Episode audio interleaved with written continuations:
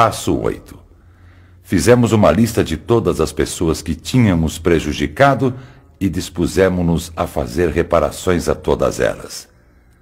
O passo 8 é o teste da nossa recém-encontrada humildade.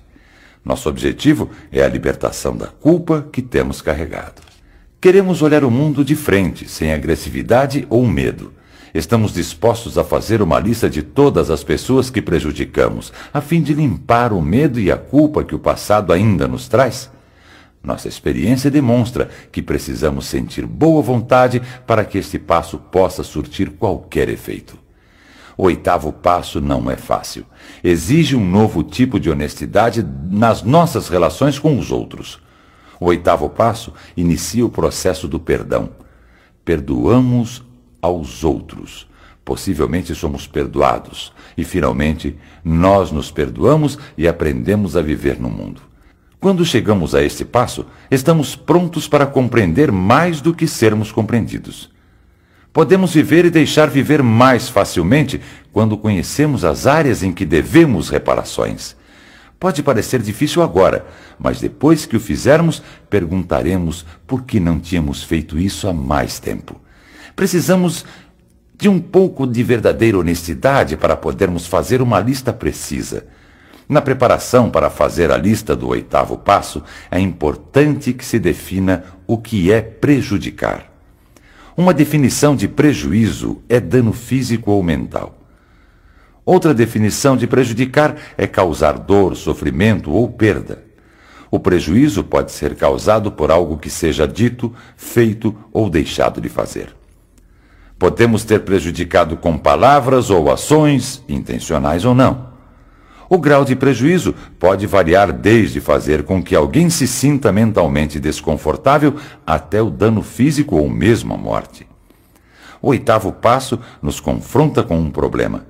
Muitos de nós têm dificuldade de admitir que prejudicaram outras pessoas, pois julgavam-se vítimas da sua adicção. É crucial evitar esta racionalização no oitavo passo. Temos que separar o que fizeram conosco daquilo que fizemos com os outros. Deixamos de lado as nossas justificativas e ideias de sermos vítimas.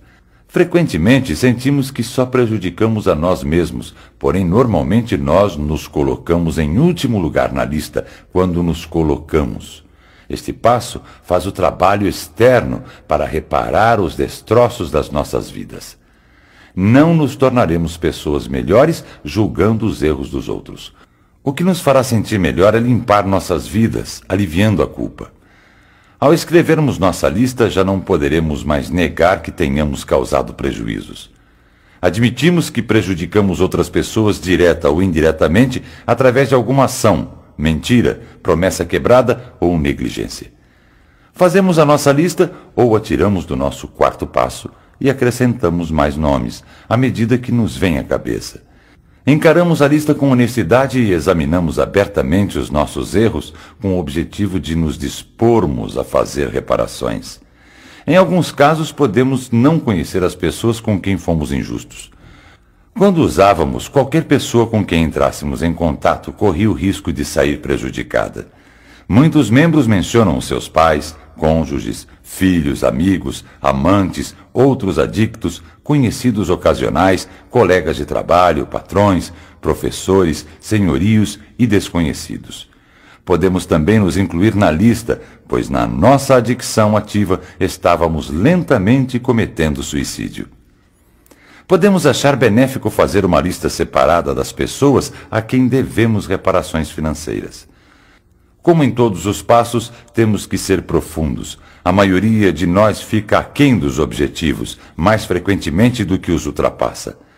Ao mesmo tempo, não podemos desistir desse passo só porque não temos certeza de que nossa lista esteja completa. Ela nunca será completa. A última dificuldade em fazer o oitavo passo é separá-lo do nono passo. Projetar as reparações propriamente ditas pode ser um obstáculo maior, tanto para se fazer a lista como para se dispor a fazer reparações. Fazemos este passo como se não houvesse o nono passo. Nem sequer pensamos em fazer as reparações se nos concentrarmos exatamente no que diz o oitavo passo. Fazer uma lista e se dispor.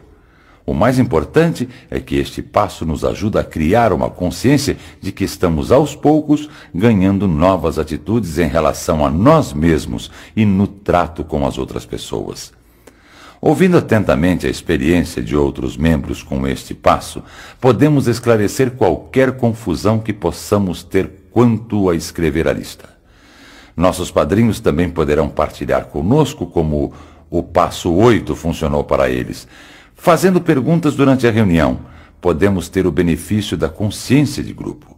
O oitavo passo oferece uma grande mudança numa vida dominada pela culpa e pelo remorso. Nossos futuros são modificados porque não temos que evitar as pessoas que prejudicamos.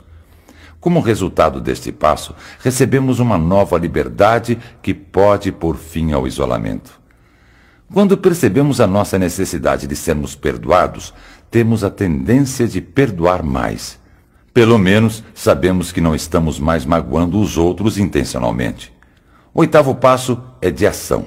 Como todos os passos, oferece benefícios imediatos. Agora estamos livres para começar nossas reparações no passo 9.